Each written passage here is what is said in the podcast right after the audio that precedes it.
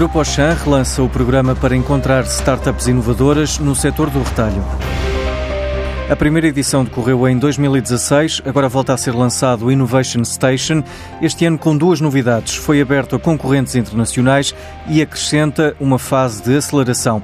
O objetivo é encontrar as melhores ideias em cinco áreas. A experiência do consumidor multicanal, portanto, como é que podemos oferecer ao cliente uma experiência, no fundo, perfeita, que seja simples, conveniente e divertida. O segundo tema é tudo o que é aquilo relação com o cliente, como é que podemos comunicar com o cliente, um cliente cada vez mais exigente, com uma comunicação uh, no momento que quer, onde quer e, e, e o que quer. Uh, depois, tudo o que é também ainda um desafio nas empresas, que é toda a tecnologia empresarial, como é que nos conseguimos tornar uh, mais eficientes, produtivos e, e, mais colaborativos. O quarto tema é a sustentabilidade ambiental e depois um bocadinho de foco sobre aquilo que é a, a banca de retalho. Clara Costa é diretora de comunicação da Auchan. A primeira etapa do programa já terminou, agora é a fase de encontrar os finalistas. Para a semana devemos finalizar o processo de seleção de 10, à volta de 10, não, não há um número certo, portanto serão aquelas que vão, que vão fazer o maior fit, a maior associação aos nossos desafios, para fazer um, uma pré-preparação para a fase de aceleração. O que é que é uma pré-preparação?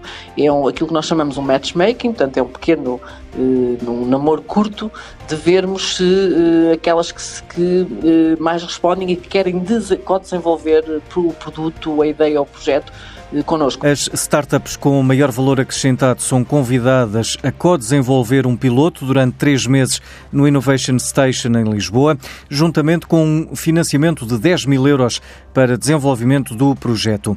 O gestor Miguel Duarte Fernandes lembra a importância da incubação de startups em empresas já estabelecidas, uma forma de melhorarem os produtos e testarem soluções. As universidades preparam cada vez melhor os alunos para o mercado de trabalho e para o empreendedorismo multiplicam-se as iniciativas de capacitação das novas gerações que mais que nunca desejam um American Dream de fundar um unicórnio e conquistar os cinco continentes. O facto de viverem até mais tarde em casa dos pais, sem necessidade imediata de arranjar um emprego, tornou-os mais exigentes na seleção de uma empresa para início de carreira e voltam-se muitas vezes para a criação de startups próprias. Permite-lhes arriscarem negócios próprios e, embora muitos tenham como destino falhanço por mais variados motivos, devem ser premiadas todas estas tentativas e iniciativas e incentivada a criação de novas empresas. Portugal é um enorme caso de sucesso como berço para startups.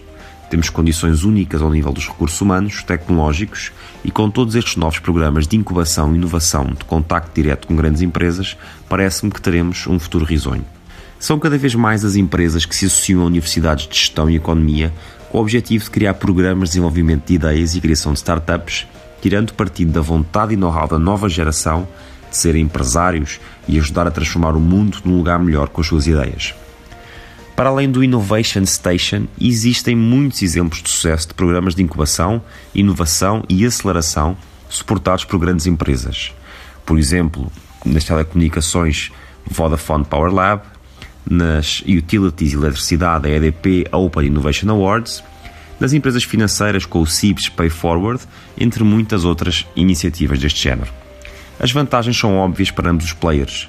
Para as grandes empresas, que abrem portas ao talento e às novas ideias das startups, podendo utilizar esse know-how para enriquecer as equipas e os próprios produtos e, obviamente, para as próprias startups, que podem ver os seus projetos desenvolvidos e testados com base em necessidades reais das grandes empresas para poderem, numa segunda fase, começar a exportar os seus produtos ou serviços já testados para o resto do mundo boas acelerações. E a BitClick recebeu um financiamento de 600 mil euros liderado pela Indico.